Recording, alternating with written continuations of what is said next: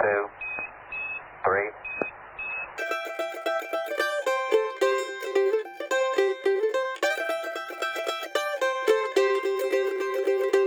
从塑封中解放书籍，让新书不只是新书。欢迎大家来到我们的播客节目《最近买了什么书》，我是野兔。我是山猪，我们现在正在四千五百多米的稻城的波瓦山，海拔四千五百米。所以现在都有点喘。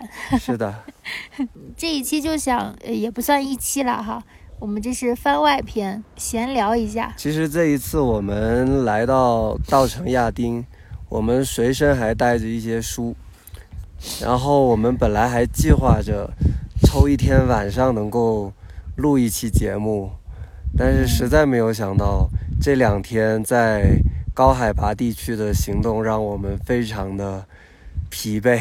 是的，昨天我们进到稻城的亚丁景区，呃，试图挑战海拔四千六百多米吧，对吧？牛奶海和五五色海，结果野兔同志还是没有 坚持住，因为高原反应比较严重。对，对，走到可能大概离那边离牛奶海还有一点八九、嗯一点八公里这样，嗯，就实在是坚持不下去了，就嗯。下山了。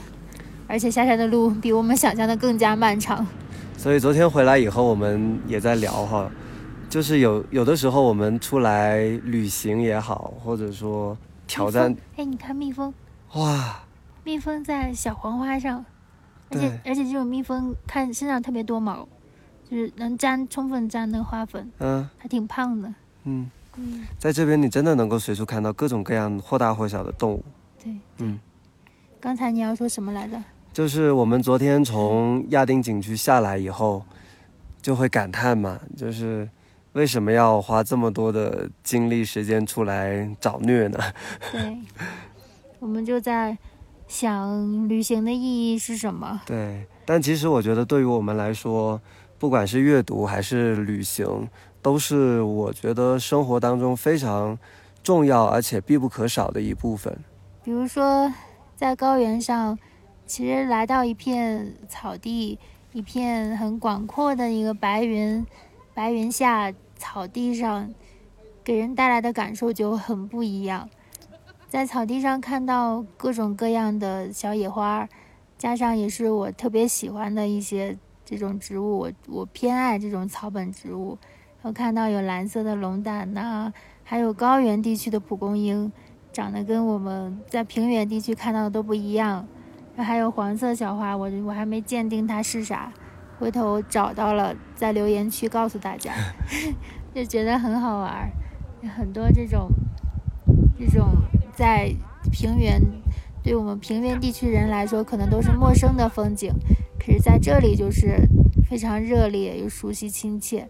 嗯，今天我我们这一次来，我带了一本书，是阿来的《草木的理想国：成都物候记》。嗯之前我们在第二期提到微提到过这本书，对。所以我们这次来，因为途经成都，所以在成都也是去了一趟杜甫草堂。嗯，是的，对，当时也是前面有提到说文学的日常，他们也在杜甫草堂录过影，所以特意带了那一本书。虽然我们在杜嗯甫草堂待的时间很短，时间时间比较赶，但你好像进去以后还是特别特别喜欢那个地方。喜欢就是杜甫草堂，你一进去，我怎么觉得我说话不太利索？对，毕竟要在一个高海拔的地方，嗯，而且确实每走一步路你都感觉比较吃力啊。对，尤其是就是你要做工的那种路，嗯。就是上坡要嗯。做工的路都有点，哎、我我有一种很神奇的感觉。你说我为什么要用“做工”这个词？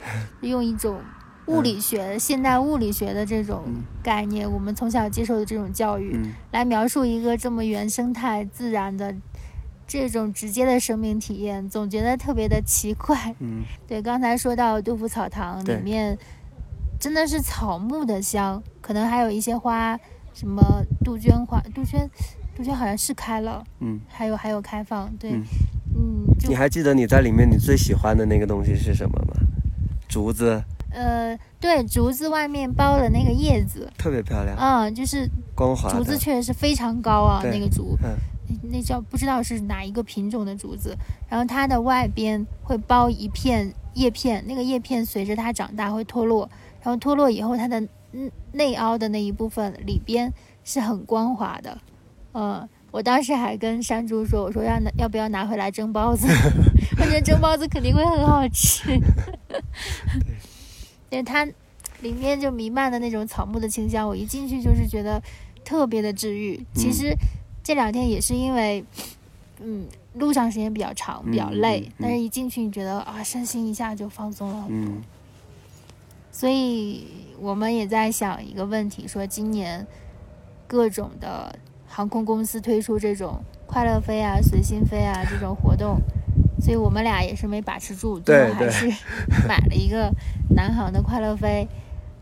嗯，就有时候觉得是不是为了完成这个这个快乐飞，然后去到各种地方，还是说正好心里也有这个心愿，嗯嗯，就嗯顺势推自己一把，就就来玩了。对。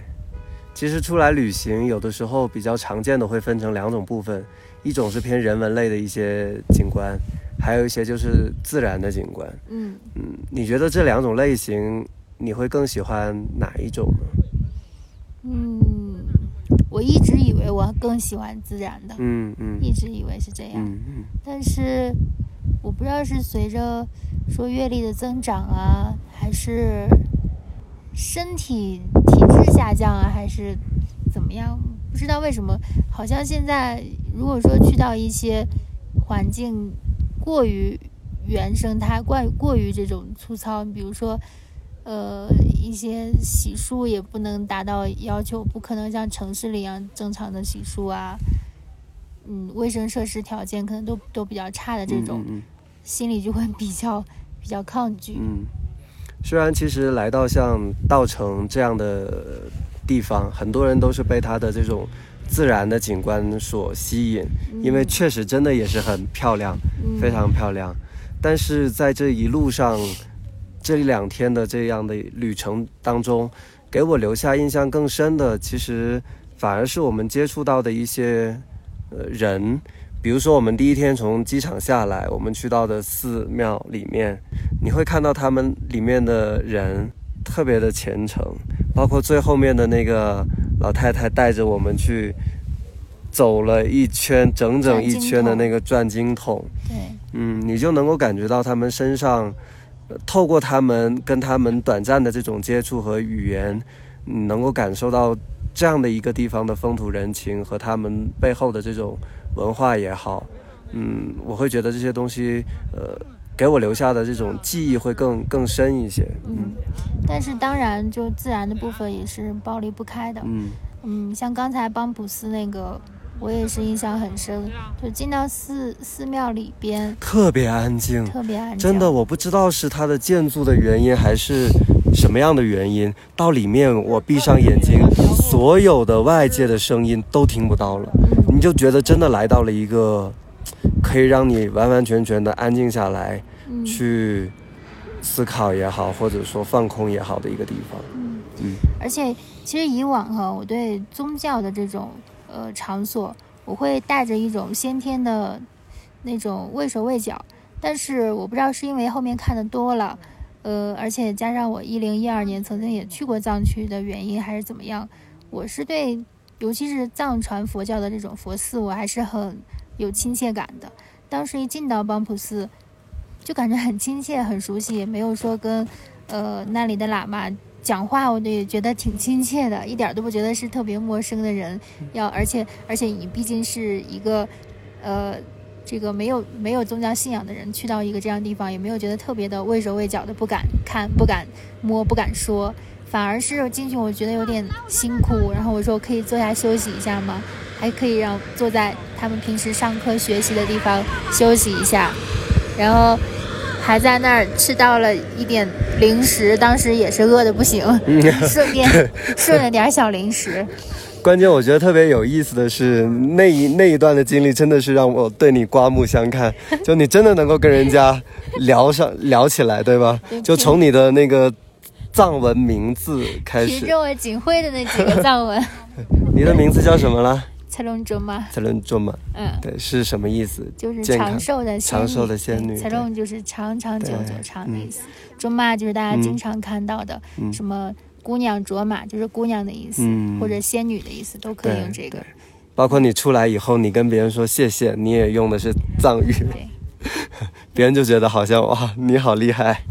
对，嗯就是有一种出门在外的 不自觉的秀起来的傲娇感。对对对对对，但是就是从寺庙出来，呃，还是回到刚才说自然景观和人文景景观。自然确实是人，我觉得人类每一个人类，我觉得都是不可剥离的一部分。嗯嗯嗯就是你时不时呢就会想走去荒野，这种荒野的这种力量感，嗯。不管是在这种外文的书写里边，他们一般都会用那个 wilderness 那个词，就是 wild 加上一个 ness，还是在我们中文的这种提及这种荒野的这种语境下，它都是一种很有力的这种存在，就是不可剥离的一部分。嗯。你看那个黄蜂不停的在这边小花上到处走，嗯，一片一方一方土地上能有多少种植物？有时候蹲下来看看，你才会发现，就即便我们现在眼前，就咱俩眼前这一片还不算是很那种水草丰美的，嗯就算是怎么说，有一点点荒半荒漠化的这种对，草草原。因为我们今天其实是要从香格里拉镇回到稻城的县城，这一路上其实经过了挺多地方，相对来说还没有那么的被开发，嗯包括我们刚刚去的那个湖，就据说比那个五色海和牛奶海要大六七倍，但是主要是因为牛奶海和五色海太小了，据说就是个水洼。对，好吧，嗯我们就没上去的人在这说风凉话。但是昨天虽然很辛苦哈，但你这么一段下来，对整个亚丁的景观啊有一些什么样的印象吗？山特别的绿，特别高，嗯。嗯水特别清，嗯，整个的云压得特别低，你就觉得随时好像就触手对，昨天我们坐大巴车上去的时候，早上那个雾还没有散开，你就真的感觉我们是在云中穿行的那种感觉。对，从山脚到山顶，整个是坐大巴车一千米抬升，嗯所以等你走到顶上，那个高反反应马上就出来了。嗯对我刚才想说，就是一一一方的土地，可能你俯下身就能发现很多不同类型的很多植物。我就想到商务印书馆他们的自然文库是有出过一本书的，就叫《一平方英寸的寂静》。包括昨天我们在亚丁景区里面看到非常多的各种各样的动物。嗯，嗯还好也没有太多，其实嗯我期待的还有一些的。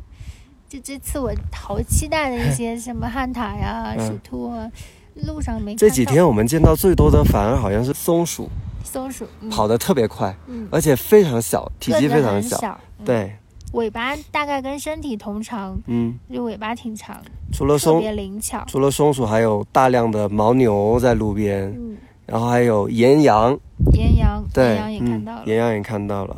这里的松鼠和一些鸟类，那鸟类说不上来名字，都不是太怕人。嗯，嗯，尤哎，我们在寺庙里就看到那个乌鸦的那个叫声，嗯，对，有乌鸦叫 声。当时那个司机还说，就别人还说，就像那种被踩了脚的那种叫声，啊啊啊，特别有意思。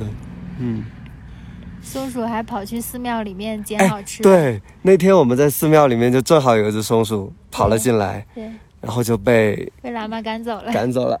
因为在这里，显然人和自然之间这种互动关系是更加亲密的，对，嗯不像我们在平原地区，就是在城市化的地区，已经形成思维定式，就觉得好像见到动物，动物就应该怕人，嗯。就应该跑，就不一样的。所以其实你出来旅行，旅行的这样的一种体验，其实跟阅读也很像。嗯嗯，嗯，都是通过你自己的眼睛去感受一些，嗯，你之前没有感受过的东西。我有时候觉得啊，我前两天好像还给一个听友留言，到一个别处，到一个他乡，有一个可能性，就是会让你去解构你自己曾经生活的世界，然后再做一些重新做一些建构，就这样的一个思维模式，其实很有助于我们反思当下的生活。其实生活是永远是值得反思的。嗯很多以为理所当然的东西，好好思考一下，就觉得为什么是这样的？多问几个为什么，似乎又有不一样的天地。而且我们的这些思考，你总要以你自己的一些经验作为你思考的依据，对，而你阅读也好，出来去别处去看一看也好，就是不断的去累积你自己的经验。嗯当你这些经验足够丰富的时候，你才能够有我们所说的那种思考。就像我看，呃，成都草木记，就就是草木的理想国，就阿来的书，嗯他说他破天荒的给自己写了一篇序，因为他从来不太喜欢给自己的书写序。嗯然后他写了这个序呢，序里头也提到说，他是天生的就喜爱植物的。嗯嗯，他觉得和人不了解自己身边的环境是一件很可惜的事儿。嗯他的这本书的封面上，我记得有几句话就非常好，但现在书不在身边，我也嗯没办法念给大家。嗯，很推荐大家去找来看一看，还出了一个新版吧，应该。刚刚说这些话的时候，我突然又想到，就是之前我们讲向标的那本书，它的那个观念叫“附近的消失”。嗯就是现在我们很多人喜欢去别处去旅行、去行走，对别处的生活更感兴趣，会不会真的确实就像他之前所说的那样，我们对身边的一些，呃，其实也值得我们去留意和关注的东西，反而不及我们对远处的生活那么的有吸引力。嗯，所以远处有时候给我们一种启发，就是你在远处感受到了那么多的大自然的美以后，你回到自己的生活的环境里头，可能因为你在远处接受了那种美的冲击，你的感受力变得敏锐，回到自己的地方也变得善于观察一点点了，嗯哪怕只是一点点。嗯可能你回去以后，你下次再见到松鼠，你会 多看一眼。你下次看到哪一朵野花，你会多看一眼，你会说一句：“哇，这个花好像很像我在稻城嗯看到的一种花。嗯这可能也是一种意义的实现，嗯。这也是很让人惊喜的收获了。所以今天我们沿着国道一路往县城走的路上，我也在想，你说如果没有这些公路的修建，真的很多不同世界、不同环境的之间的这种联系，它就真的是不存在的。嗯但是你说对于这样的一个地方的人来说，嗯我不知道，对于我们远处的人来说，我们当然觉得这样的一种关系的连通，通过道路的连通，对于我们来说是一种机会，能够看到一些我们没之前不可能接触到的呃文化。但是外来的文化进入以后，必然就会影响、冲击这里本来的这种环境和文化。嗯。你会觉得这这之间是会有一点一些冲击和矛盾的。而且我竟然觉得它是一种真的近似降维式的打击，嗯就近似这种三维对二维的攻击一样，就是它不可避免的，你现代化会迅速的占领，嗯甚至同化。包括我们今天在香格里拉在香格里拉镇上有大兴土木，就很多的酒店都还在不断的去新建，对，然后很多人过来在这边做生意的可能是成都啊外来的人，嗯。就是慢慢的占据了成了这里的生活的人群的主体。嗯，嗯。而这里的本地人有可能都出去务工啊，都外出，嗯。所以这是现代化的一种不可逆转的嗯。一种趋势吧。嗯。就是我几次到藏区的经历也都告诉我，似乎这种联系，我觉得是无可抗拒的。嗯嗯就即便是你觉得有一些东西可惜，比如说文化的流失，这种文化，比如说当地文化没有新的后辈人来传承，嗯是很可惜。但是这种和外界的联系，你是不能抗拒的。我觉得是人类的认识永远是一个波动的一个过程。嗯可能一开始你会很极端的、迅速的认为现代化的东西就是好，就全盘吸收，甚至，嗯但是慢慢的你又发现，我本土的东西、传统的东西，哪一些东西应该保留，认识到了现代化的不好，嗯有有一点有一种反现代化趋势嗯，然后最后才可能可能又达到一种平衡。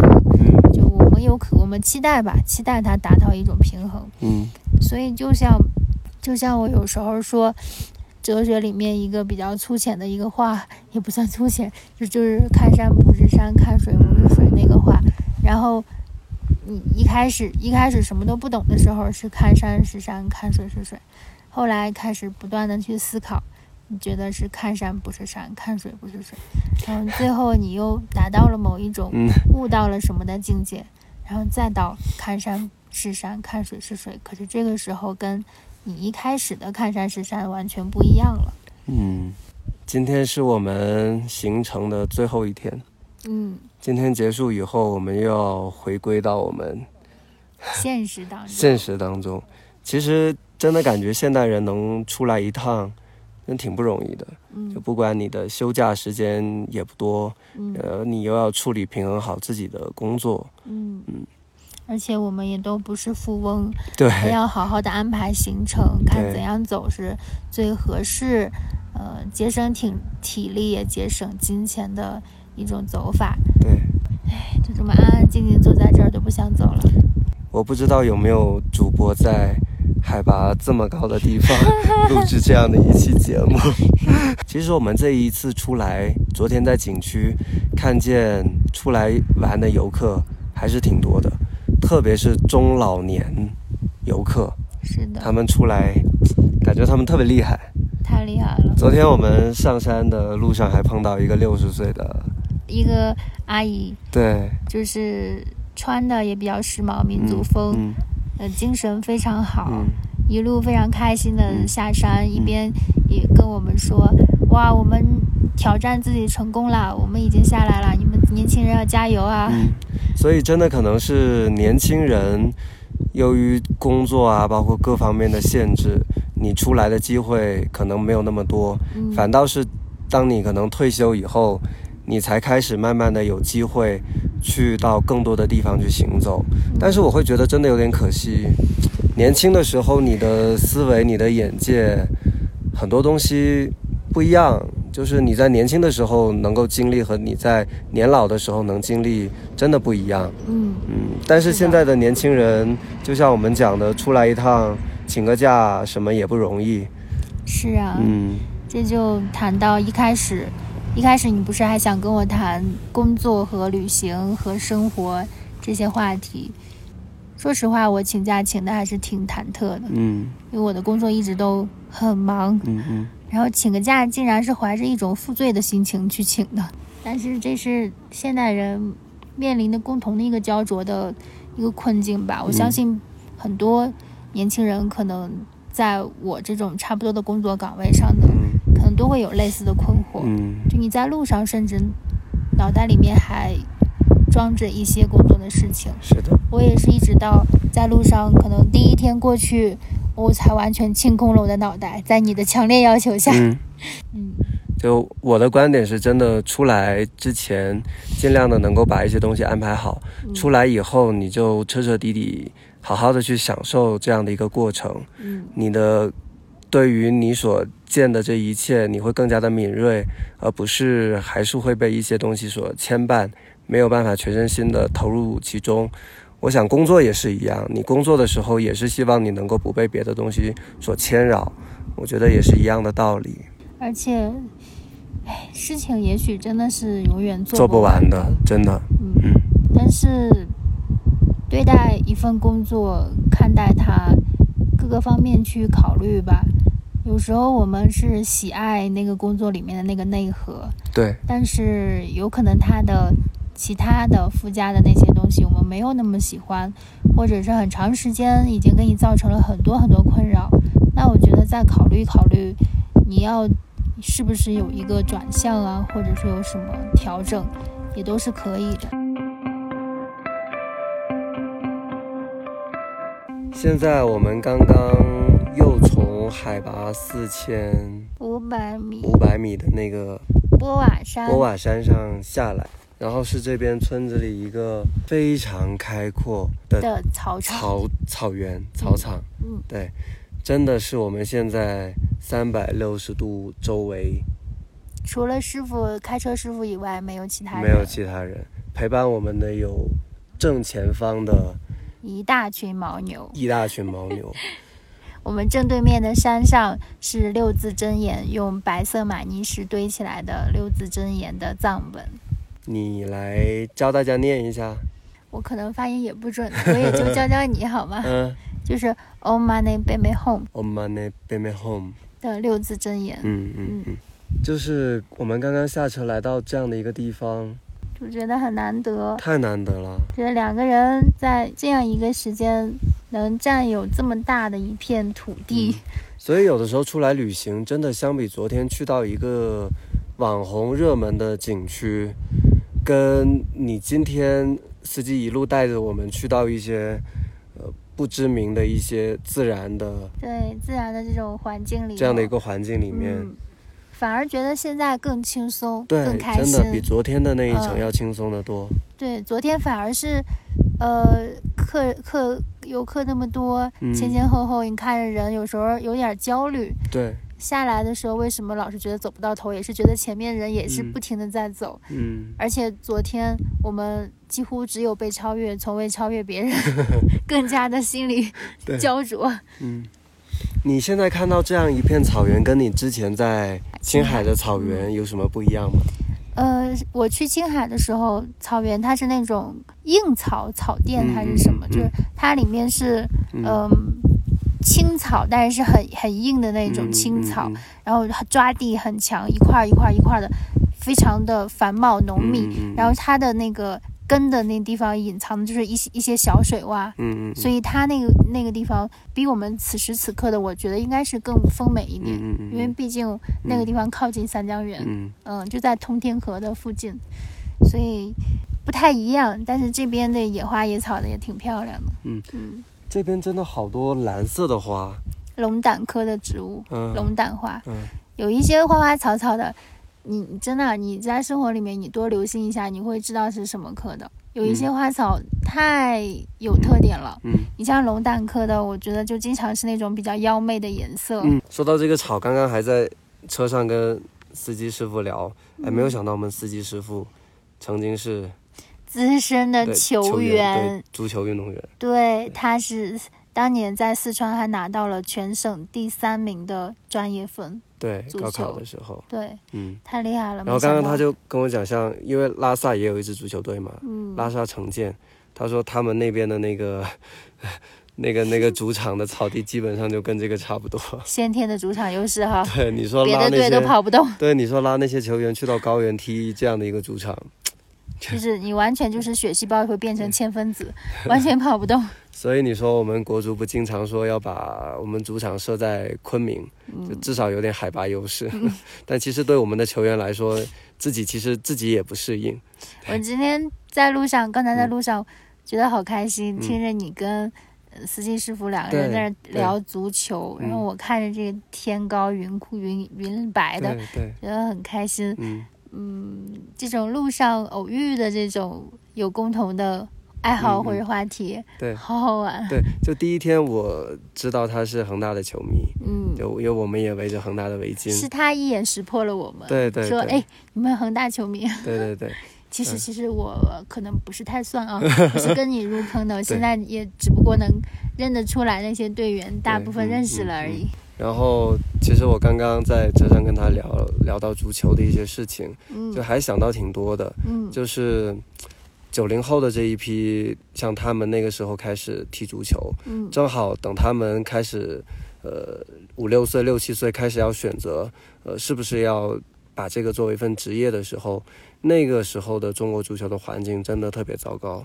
九九年、两两千年那个时候，假球啊，各方面的就整个环境很糟糕。嗯嗯。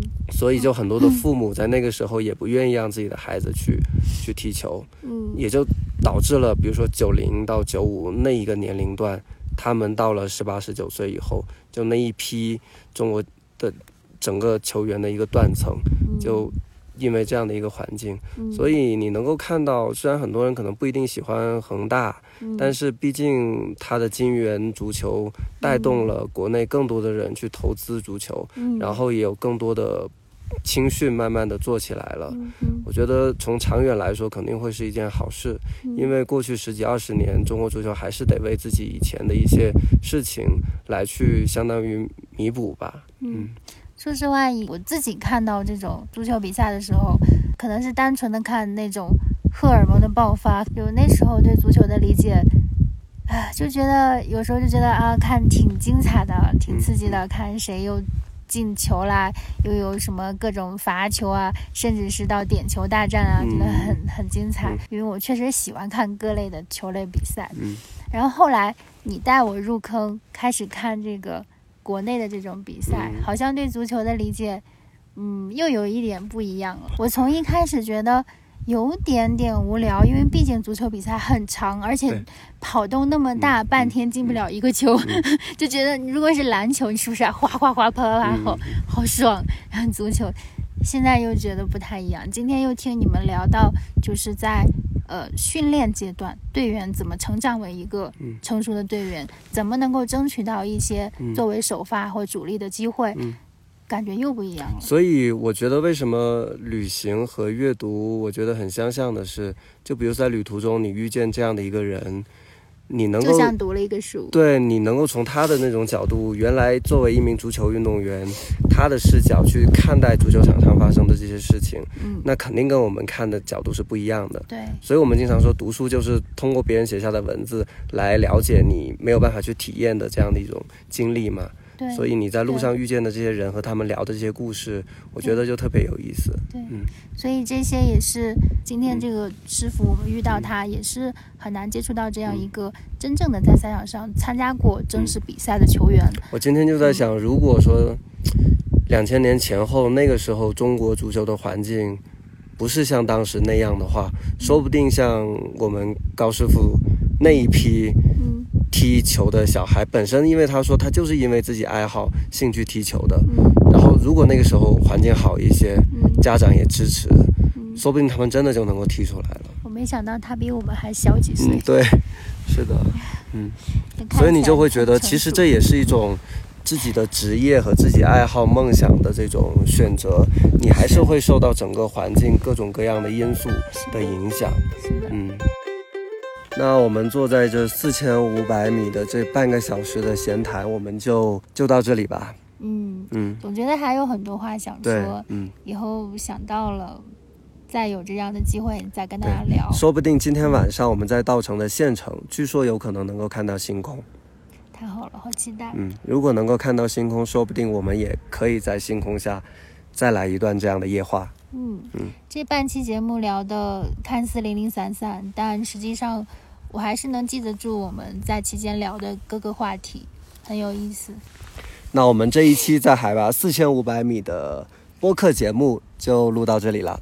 嗯嗯，期待下回这样的番外篇跟大家再见。嗯，那如果大家想要关注我们更多的信息的话，可以关注我们的微信公众号“野兔与山猪”，也可以关注我们的微博“最近买了什么书”。书？